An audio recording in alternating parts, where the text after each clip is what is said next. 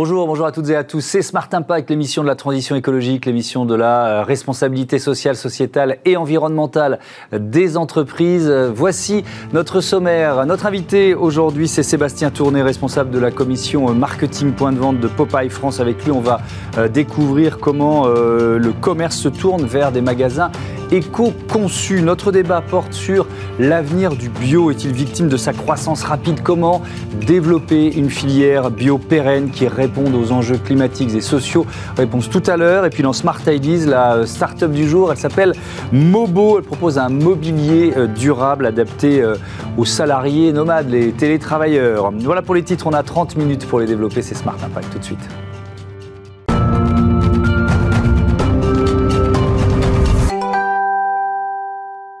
MPV comme marketing point de vente. Voilà ce dont on va parler euh, tout de suite dans euh, Smart Impact avec mon invité Sébastien Tourné. Bonjour. Bonjour. Bienvenue. Vous êtes euh, responsable de la commission MPV de Popeye France qui organise le salon du même nom, salon MPV qui se tient jusqu'au 7 octobre à, à Paris. C'est quoi Popeye?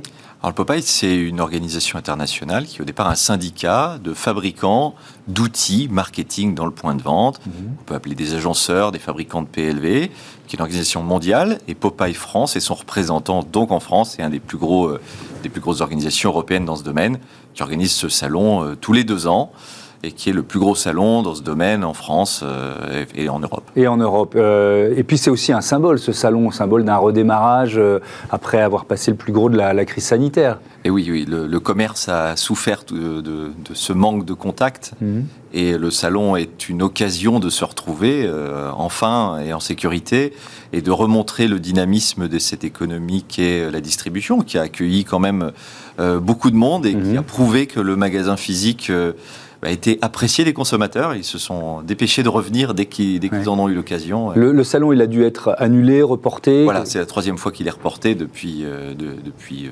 2019. Euh, euh, et on a, on a hâte d'y être. Bon, bah ça c'est important. C'est à quoi ça sert un salon professionnel comme celui-là? À, défricher, à dénicher des, nouvelles tendances, à impulser un, mouvement? Oui, ça sert, ça sert à faire avancer les choses. En fait, il y a beaucoup d'industriels il y a à la fois les concepteurs et les producteurs d'outils, mmh. et puis il y a les marques et les enseignes qui sont les donneurs d'ordre euh, des outils qui vont stimuler euh, le consommateur dans les points de vente. Hein, ce sont des, outils publicitaires, mais à l'intérieur des points de vente.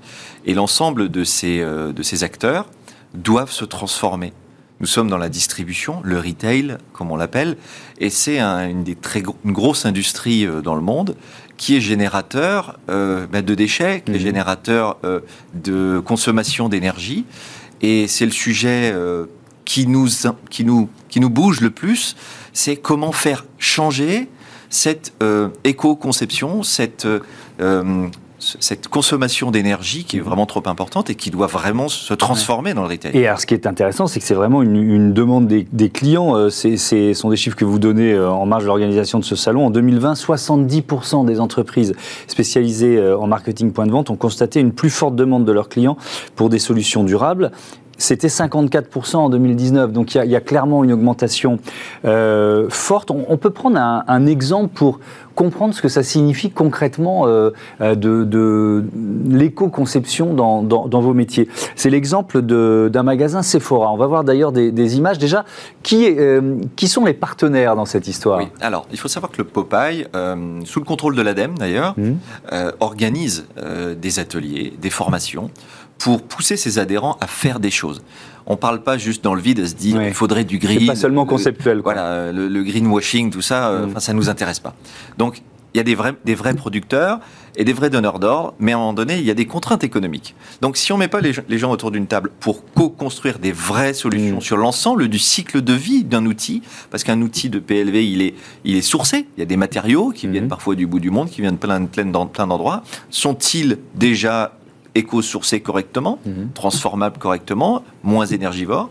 Puis lorsqu'ils sont fabriqués, les objets, que ce soit en France ou dans d'autres pays, comment est-ce qu'on réduit justement aussi le coût en énergie, euh, en déchets sur le chemin? Ensuite, ils vont être transportés, ensuite, ils vont être installés dans des magasins, et ils vont avoir une vie dans un magasin. Un objet qui va être posé jour 1, combien de temps va-t-il durer? Hmm. Va-t-il être renouvelé rapidement à chaque communication? Comment est-ce qu'on va faire en sorte qu'il dure plus longtemps et que ensuite il, vit, il, revive. Il va être enlevé, jeté, va-t-il être recyclé, va être réutilisé. Donc ces quatre moments de ce cycle de vie, on regroupe des industriels, et des distributeurs et des fabricants dans des ateliers pour travailler à l'amélioration sur chacune de ces étapes. Mhm. Et donc il y a eu, sous l'égide en quelque sorte du Popeye, rencontre entre Sephora, entre L'Oréal, L'Oréal Luxe, et puis euh, des fabricants. Et ils se sont entendus sur un sujet un sujet qui peut paraître très simple et qui ne se voit pas du consommateur finalement, mhm. c'est ces têtes de gondole voyez, ces, morceaux à la fin des, rayons qui vont faire la promotion d'une marque pendant quelques semaines mhm. euh, pour pousser le consommateur. C'est la nouveauté, c'est le nouveau parfum. Sauf que ces outils, ils ont dans chaque magasin, vous en avez plusieurs, ça représente jusqu'à 50% de l'espace, et ces outils sont renouvelés très fréquemment. Et donc, comment est-ce qu'on peut faire en sorte euh, de durer, d'augmenter leur durée de vie de quelques semaines à 6 mois, 1 an, 2 ans en ayant des structures plus pérennes et en des habillages qui sont autour, qui soient plus éco-conçus, plus facilement recyclables. Et on est passé de 75% euh, qui s'en va à 75% qui reste. Euh, et les 25% qui s'en vont, ils doivent être complètement euh, recyclables. Donc mhm. ils ont enlevé les aimants. Des choses très simples. Mais un aimant, ça se, ça se source. c'est polluant dès le début et puis ça se recycle pas. Si vous enlevez tous les aimants dans les 1000 magasins Sephora, tous les 15 jours, par toutes les marques. D'un seul coup, euh, ça, fait un impact. Voilà. Et il y, a un label, euh, il y a en tout cas un standard d'éco-conception qui a été créé par, euh, par Popeye. c'est quoi Comment ça fonctionne? C'est quoi les critères Comment ça fonctionne? C'est très compliqué parce que tout le monde a des, a des, a des labels. Hein. C'est difficile de faire Et on s'y perd un peu. Et donc il a fallu coordonner des industriels. Mhm. On regroupe quand même suffisamment de centaines d'industriels pour pouvoir s'entendre sur le sujet.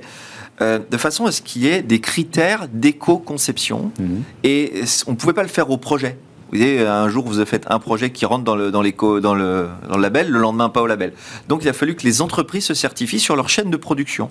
Et donc, petit à petit, on est à 10, 15 euh, sociétés en France qui mhm. ont ce label.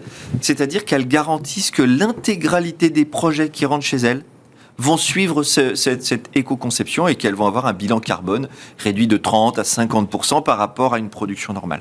Donc ça, ce sont plutôt les fournisseurs de, du matériel qui sert à la, au marketing point de vente qui vont être labellisés, c'est ça? Bien sûr, ce sont hein. les, entreprises fabricantes, puisqu'elles en ont la, on va dire, la responsabilité, même si le donneur d'ordre, L'Oréal, euh, Sephora ici, euh, mm. qui sont des, premiers de la classe, qui montrent l'exemple, mais il y en a énormément, mm. eh bien, doivent aussi prendre en compte que parfois il faut assumer des coûts supérieurs, pas chercher toujours le moins disant, parce que si on veut respecter la planète, il va falloir aussi investir. Hmm. Ce, mouvement, vous l'avez vu euh, euh, naître à quelle époque et, grandir depuis vous Est-ce qu'il y a une date pour vous qui, euh, qui marque une bascule? Non, il n'y a pas une date. C'est assez progressif. Hmm. Depuis 2014, il y a des choses qui se font de façon plus officielle. mais de 2014 à maintenant, on a multiplié par, je crois, 8 le nombre de projets éco-conçus. Euh, ce qui finalement est gigantesque. Mhm. Et, euh, c'est une révolution forte parce que c'est un métier qui a toujours été tiré par les coûts et par les achats. Euh, et par la performance in fine mhm. du consommateur et par les achats. C'est une, une, équation économique compréhensible.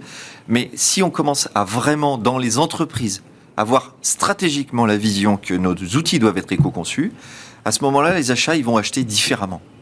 Et c'est des directions d'entreprise qui doivent prendre ces décisions fortes. Et c'est comme ça que le retail doit se transformer. C'est fondamental. Mais c'est un changement de paradigme. Hmm. Merci beaucoup, merci euh, Sébastien Tourné. Bon salon euh, euh, MPV. On passe à notre débat sur la filière bio est-elle en crise de croissance? Retrouvez le débat de Smart Impact avec Veolia.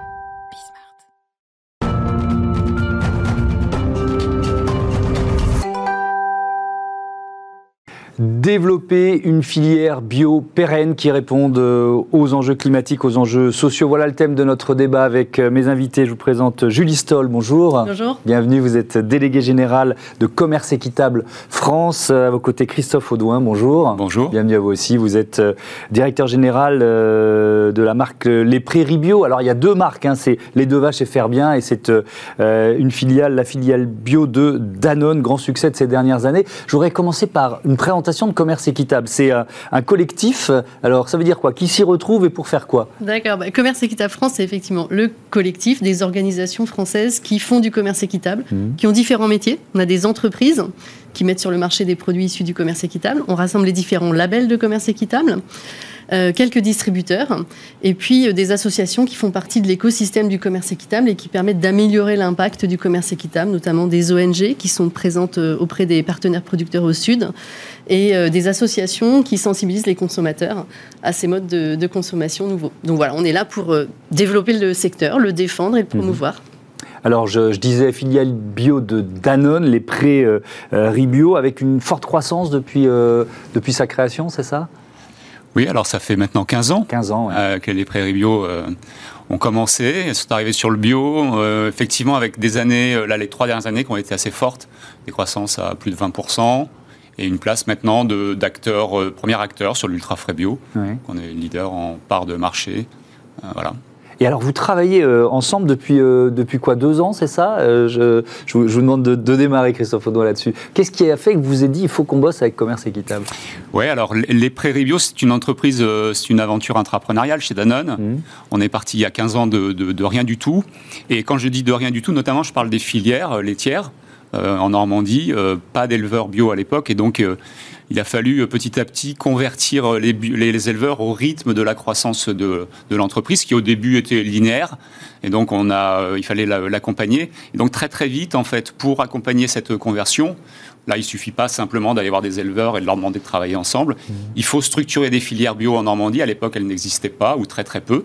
Et donc, doucement, on a élaboré des, des programmes filières avec eux euh, qui nous ont demandé du temps et de l'argent. Et en réalité, quand on a commencé à le faire il y a maintenant plus de dix ans, sans s'en rendre compte, sans le savoir réellement, on était déjà dans une forme de démarche équitable, puisque un des piliers fondamentaux du commerce équitable français, mais aussi pour l'international, c'est bien sûr de rémunérer correctement euh, les, les agriculteurs, mais c'est aussi d'investir une partie de l'argent de la matière première dans un fonds filière visant à structurer justement ces filières et à les faire progresser Mhm. et évoluer. C'est ce qu'on a fait. Et puis à un moment, à force de piocher dans tous les fondamentaux de l'équitable sans le savoir, c'est-à-dire du contrat long terme, coût de production, fonds filière, bah, on s'est dit, conseillé par certains, et notamment euh, côté Commerce Équitable France, et puis notre organisme certificateur qui est EcoCert, Mhm. qu'il fallait qu'on fasse le pas vers une certification bio, normand et équitable pour justement sécuriser tout ça et permettre sur le long terme d'engager la transformation de l'agriculture vers une agriculture euh, biologique encore plus exigeante. Quel, quel rôle vous avez joué, Julie Stoll, avec Commerce Équitable dans... Non, un rôle très modeste. Oui, c'est quoi? C'est du conseil C'est de l'accompagnement Bah, c'est la- déjà euh, rendre visible l'intérêt du commerce équitable pour les entreprises qui sont engagées dans un, un projet avec leurs partenaires, avec leurs fournisseurs, là en l'occurrence euh, sur le lait, euh, pour montrer les avantages en fait et la convergence et la cohérence qu'il peut y avoir à associer un projet bio avec un projet de relation Mhm. euh, équitable. D'accord. Alors, je, vous propose quelques chiffres sur les. euh, euh, c'est une source LSA sur les sept premiers mois de l'année 2021. L'évolution des ventes de produits bio en grande surface alimentaire est euh, négative, moins 1,6%. Euh, c'est ces chiffres-là qui nous ont donné envie de, euh, de- d'organiser ce, ce débat pour comprendre ce qui est en train de se passer en, en ce moment. Est-ce que c'est particulièrement vrai, euh, Christophe Audouin, sur le lait bio. On a parlé de surproduction de lait bio en France. Qu'est-ce qui est en train de se passer? Alors c'est vrai que d'une part, il y a une décélération également euh, des ventes sur la crèmerie euh, bio en général, qui est même encore un peu plus forte que les chiffres que vous indiquez. Les catégories n'ont pas toutes les mêmes, les, mêmes- les mêmes croissances et les mêmes maturités. Et euh, oui, il y a une décroissance. Et je trouve que c'est super opportun, du coup, aujourd'hui, de parler du bio et de l'équitable et de, et de Ouais. le lier. Parce que, effectivement, une des conséquences de la stagnation de la croissance, c'est que, bien sûr, euh, on est en train d'arriver sur des conversions qui ont été décidées il y a deux ans chez les éleveurs bio euh, français, au moment où la croissance était très, très forte. Et donc là, on a effectivement un décalage qui a pour conséquence très simple que momentanément au moins, parce qu'en fait on voit bien que le trend du bio depuis 30 ans est quand même toujours en croissance, il y a trop de lait effectivement Donc vous, euh, vous dites c'est- ponctuellement. c'est- sur c'est le- c'est sur le ponctuel. Vous dites c'est plutôt une crise de croissance que euh, Bah, c'est une question systémique ouais, qui se pose. Je, vous- je vous dis ça parce que oui. on voit quand même une bascule chez certains consommateurs du bio vers le local, en se disant après tout je- je- je- j'achète du lait local. Euh, parce qu'il est peut-être aussi peut-être un peu moins cher Voilà. euh, et, et- et pas de lait bio ou plus de lait bio Alors, ce ce qui s'est passé, en fait, c'est que les trois dernières années, tous les très très grands de la de l'alimentaire sont Ouais. arrivés sur le bio. Ils ont euh, eu pour conséquence de, de- de démocratiser l'o- l'offre bio, mais d'une certaine façon aussi de, de banaliser la force du, du- du label. Et donc aujourd'hui, il y a vraiment l'exigence d'aller plus loin, d'avoir une bio encore plus exigeante. Ça tombe très bien parce que les enjeux environnementaux et sociaux depuis 3, 4 ans, 10 ans, 15 ans, Mhm. ça s'est pas arrangé. Donc de toute façon, il faut, il faut continuer à aller plus loin. Et donc c'est vrai qu'on a un consommateur aujourd'hui, surtout en plus avec la crise à la fois euh, sanitaire et sociale qu'on est en train de, de- de connaître, qui d'une certaine façon bipolarise sa consommation. C'est-à-dire qu'il y a des consommateurs qui vont vers plus d'a- d'alimentation bio, mais une bio probablement beaucoup plus exigeante Mm. et qui est porteuse de valeur. Et c'est dans ce cas-là que marcher sur deux jambes bio est équitable est certainement la solution pour à la fois répondre aux citoyens consommateurs, mais aussi faire progresser les pratiques. Mm. Et puis vous avez raison, vous avez d'autres consommateurs qui commencent à arbitrer parce qu'un peu plus de stress sur le pouvoir d'achat Mhm. et vont se replier vers des produits peut-être un peu plus simples, peut-être un peu plus locaux, mais il faut voir ce qu'on entend par local parfois, mais qui effectivement sont toujours moins chers qu'une bio, on va dire, euh, à minima, comme on pourrait dire. Cet que- autre, cet autre chiffre, euh, source IRI, 39% des consommateurs veulent acheter plus de produits locaux. Ils ne sont que 26% à ach- souhaiter acheter plus de produits bio. Qu'est-ce que vous pensez, euh, Julie Stoll, de cette, de cette évolution? Est-ce que ça renforce finalement votre engagement pour le- l'équitable? C'est ce que vous disiez euh, à l'instant, c'est-à-dire la, la question, parce que dans l'équitable, il y a la question de la juste rémunération de l'agriculteur. Ça, Oui, c'est central. ça. Et on Je est en pleine faut actualité. faire attention à pas opposer trop les démarches, Oui. hein, euh, parce que dans ce désir de local, Hmm. il y a un désir euh, de rendre visibles les producteurs et de s'assurer qu'ils aient une juste On rémunération. est d'accord, on est d'accord. Donc on n'est pas sur les mêmes définitions, on n'est pas Mm. sur des labels de commerce équitable qui ont aussi euh, une définition euh, légale dans la loi, donc qui est quand même très cadré, très normé. Mm. Euh, mais ce désir de local, il n'est pas du tout antinomique avec un projet euh, de transformer les modes de consommation et de transformer les modes de production. Après, je pense aussi qu'on est quand même dans un effet conjoncturel. Euh, c'est en baisse par rapport à une année 2020 qui était en très forte hausse. Euh, dans des conditions quand même très particulières où le bio a quand même très bien résisté. Et je pense aussi que le bio et l'équitable participent à un projet de transformation globale de la société qui ne sont pas un effet de mode, qui sont euh, quelque chose nous, on qui est éminemment on on le voit ici- on le voit ici pour, tous les euh, jours, hein. Pour l'ensemble de la société. Ouais. Et, et je trouve que voilà, c'est intéressant quand même de poser des mots sur pourquoi c'est important le bio associé à l'équitable. L'équitable, c'est un socle de base qui va permettre de garantir que les producteurs et les productrices sont payés une juste rémunération et ont une visibilité sur la durée, Hmm. dans le temps. Et cette sécurité économique et cette reconnaissance sociale aussi, qui est importante, euh, Raymond Depardon, le photographe, disait s'il n'y avait pas de paysans, tu mangerais des clous. Donc cette reconnaissance euh, associée à la sécurité économique, c'est le socle qui permet de réfléchir à OK, comment dans nos modes de production on fait face aux défis climatiques et on fait face à l'effondrement de la biodiversité. Sur le climat, euh, 25% de notre contribution climat, c'est notre alimentation. Donc il y a des enjeux globaux euh, très forts à progresser là-dessus. Et cette sécurité économique, ben, elle permet de transformer les modes de production. Donc là, je trouve que les prairies bio, ils ont des exemples très intéressants Mhm. euh, d'évolution des systèmes de production, avec des prairies notamment. Les prairies, c'est très important quand on a des vaches qui sont nourries à l'herbage, plutôt que de manger euh, du soja qui déforeste l'Ama- l'Amazonie. Les prairies, elles peuvent stocker du carbone. Donc au lieu d'être dans un mode de production où on renforce le réchauffement climatique en émettant des émissions de gaz à effet de serre, on le stocke dans les prairies. Alors c'est quand même euh, un projet social important qui, euh, je pense, va largement au-delà euh, d'effets conjoncturels de euh, moins 1% aujourd'hui, mais je suis convaincue que demain, ça va repartir à la hausse, notamment parce qu'il y a des acteurs qui sont très engagés sur cette euh, approche filière d'engagement mutuel entre les acteurs économiques dans ce projet de transformation sur la durée. Qu'est- Qu'est-ce que ça signifie, euh, Christophe Audouin, comme euh, engagement supplémentaire pour, pour rentrer dans l'équitable, pour, pour intégrer cette, cette dimension-là? Alors, quand on a euh, pris la certification équitable, effectivement, on s'est appuyé sur les, les cinq piliers fondamentaux de l'équitable Mhm. qu'on retrouve dans l'équitable international, qu'on appelait Nord-Sud à une époque, et aussi maintenant l'équitable français. Ce sont les mêmes règles. Donc elles sont assez, euh, assez simples, mais très contraignantes, mais elles permettent justement d'aller beaucoup plus loin. Donc on est évidemment sur une juste rémunération. Et donc là, la base, euh, par exemple rationnelle, c'est de calculer l'équivalent SMIC de la rémunération de l'exploitant. Mhm. Et donc, on l'a fait monter en puissance avec les années. Donc là, nous, on est sur un engagement à 4 ans. On a une feuille de route avec l'organisation de producteurs qui vise à augmenter année après année la rémunération des éleveurs. On est sur un contrat long terme, minimum 4 ans. Donc là, on s'est engagé sur 4 ans.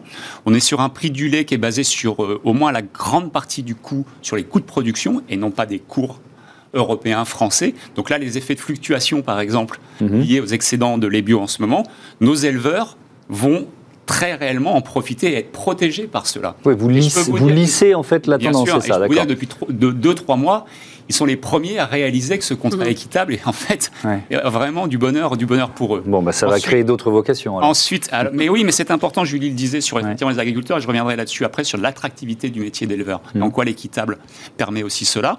On est sur du prix minimum garanti, également très très important. Là aussi, je crois qu'on a été les premiers en filière laitière à s'engager sur 4 ans sur un prix minimum garanti de 460 euros du, du, du 1000.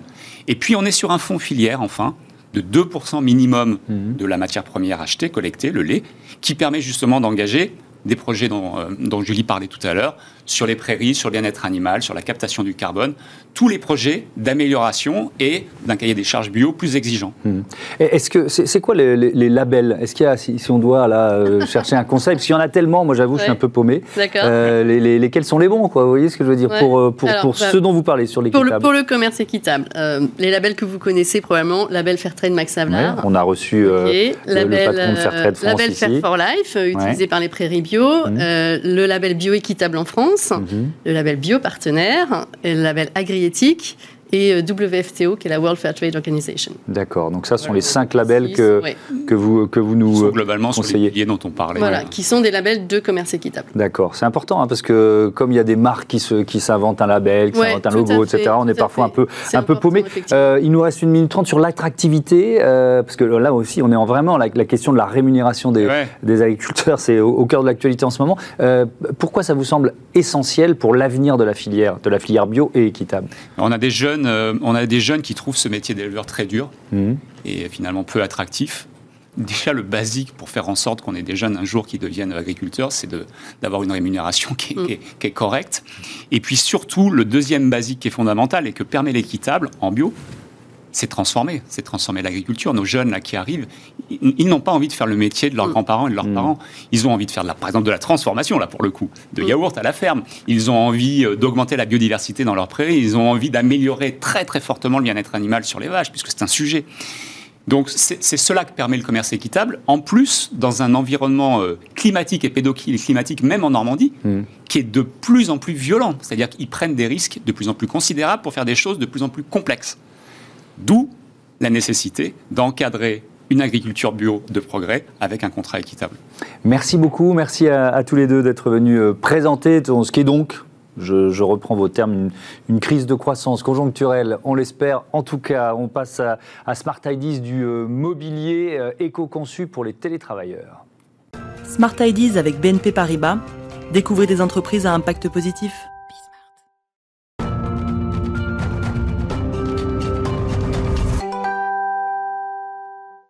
Smart IDs, je vous présente mon invité Bertrand François, bonjour. Bonjour. Bienvenue, vous êtes le fondateur de Mobo, Mobo Concept, une entreprise que vous avez créée euh, l'an dernier. C'est quoi l'idée de départ?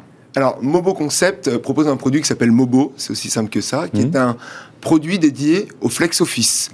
Euh, le constat de départ, c'est que les modes de travail évoluent. Mhm. Et l'idée, c'était de créer un produit qui répondent aux nouvelles problématiques de l'organisation du télétravail, enfin du travail en télétravail et du travail également en flex office euh, dans les entreprises. Donc c'est pour les salariés nomades, en quelque sorte. C'est-à-dire euh, ceux, qui euh, vont passer peut-être une journée dans leur bureau traditionnel, une journée chez eux, deux jours dans un, dans un espace de coworking, dans, où ils vont se retrouver avec des collègues. C'est quoi l'idée? Oui, c'est exactement ça. C'est des travailleurs hybrides. Donc c'est des travailleurs, comme vous le dites, qui ont un rythme alterné entre le télétravail, euh, l'organisation du travail nouvelle dans les entreprises qu'on appelle le flex office, mmh. c'est-à-dire que historiquement, chaque collaborateur avait un bureau attitré, dédié. Aujourd'hui, dans la nouvelle organisation qui est en train de s'organiser au niveau mmh. des entreprises, chaque collaborateur arrive dans un lieu complètement ouvert et s'installe sur un bureau, euh, j'allais dire, vacant. Alors on voit des photos, euh, donc c'est quoi ce que vous proposez? C'est du mobilier en fait? C'est euh, un, mobilier qu'on peut installer un peu partout, c'est ça? Oui, en fait c'est un produit qui est un kit 2 en 1. Donc il est constitué d'un paravent et d'une tablette support d'ordinateur. sur laquelle vous pouvez mettre votre ordinateur portable. Il s'installe et se désinstalle en quelques secondes. Il est très facile, il prend pas beaucoup de place, donc il est facile à déplacer. Mhm. Et l'idée, c'est de dire la promesse, en fait, créez-vous un espace de travail individuel partout où vous souhaitez travailler. Mhm. Et, ça, ça répond alors à une demande, j'imagine, des télétravailleurs, mais est-ce que vous avez aussi des entreprises euh, euh, Est-ce que votre objectif, c'est d'avoir à la fois du B2C et du B2B Alors, en fait, notre objectif, c'est d'avoir uniquement du B2B. D'accord. Pour l'instant, donc, on, est distribué euh, auprès des entreprises. On s'adresse aux entreprises qui souhaitent prendre soin de leurs collaborateurs, soit à distance, soit dans la nouvelle organisation en flex office. Mhm. Euh, Mobo est entièrement personnalisable aux couleurs de l'entreprise. C'est une des valeurs ajoutées du produit, ce qui permet d'avoir un produit qui est unique aux couleurs de l'entreprise. Donc on le décline avec euh, le logo, mhm. la charte graphique, coloré au Pantone par exemple pour ce qui est du paravent et euh, ce qui permet aussi, dans le contexte du télétravail, de garder le lien avec les collaborateurs à distance. Mmh. Pourquoi c'est important euh, psychologiquement de matérialiser son espace de travail? Alors déjà, c'est important psychologiquement, puis c'est important pour avoir des bonnes conditions de travail, pouvoir rester concentré. En fait, Mobo, euh, quand vous installez Mobo, par exemple, en télétravail, c'est un peu comme refermer la porte de votre bureau historique dans votre mmh. ancienne organisation du travail. C'est-à-dire que le paravent vous permet de vous isoler des distractions extérieures et permet également de dire à votre environnement extérieur je ne suis pas disponible, je suis en train de travailler. Mmh. La tablette, elle, euh, est inclinée à 45 degrés, ce qui vous permet d'avoir les mains en fait naturellement en opposition et de tenir une position plus droite, ça protège les cervicales. Ouais, donc ça c'est important, ça a été conçu. Est-ce que ça a été éco-conçu également ce matériel? Alors euh, oui, euh, le paravent en fait a une structure bois avec une couche intercalaire de mousse pour les propriétés acoustiques mmh. et est recouvert par une toile euh, ici grise, euh, qui est en coton recyclé. C'était important pour nous aussi de proposer effectivement euh, cette valeur ajoutée sur le produit. Mhm. la tablette, elle est fabriquée en France, dans un bois de chêne. donc on supporte, j'allais dire, l'industrie locale. Ah oui, ça c'est important, effectivement. Vous en êtes où de votre, de votre développement? Parce que je le disais, vous l'avez créé il y, a, il, y a, il y, a, une petite année, donc vous en êtes où? Alors, moi, à la base, je suis ici, je suis entrepreneur depuis plusieurs années, et je suis issu du métier de la personnalisation, historiquement de vêtements. Et euh, je regardais il y a plusieurs années une diversification sur la personnalisation de mobilier de travail. Donc, mmh. L'idée s'est amorcée à ce moment-là. Et puis c'est vrai qu'avec euh, le télétravail, la crise du Covid et euh, les rythmes de travail qui ont changé rapidement, j'ai passé le pas. J'ai travaillé avec un designer sur le développement du, produit. Il a fallu faire les prototypes, etc.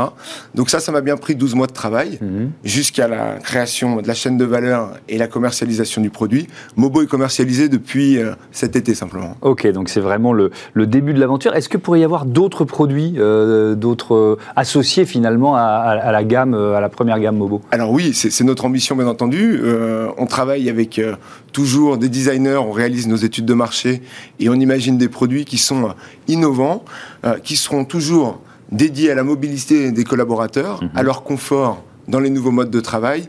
Et évidemment, c'est aussi notre ADN, des produits qui soient personnalisables aux couleurs de l'entreprise. Merci beaucoup, merci euh, Bertrand François et, bon vent à euh, Mobo. Voilà, c'est la fin de, cette émission. Merci à toutes et à tous de votre euh, fidélité. On se retrouve très vite sur Bismarck, la chaîne des audacieuses et les audacieux. Salut.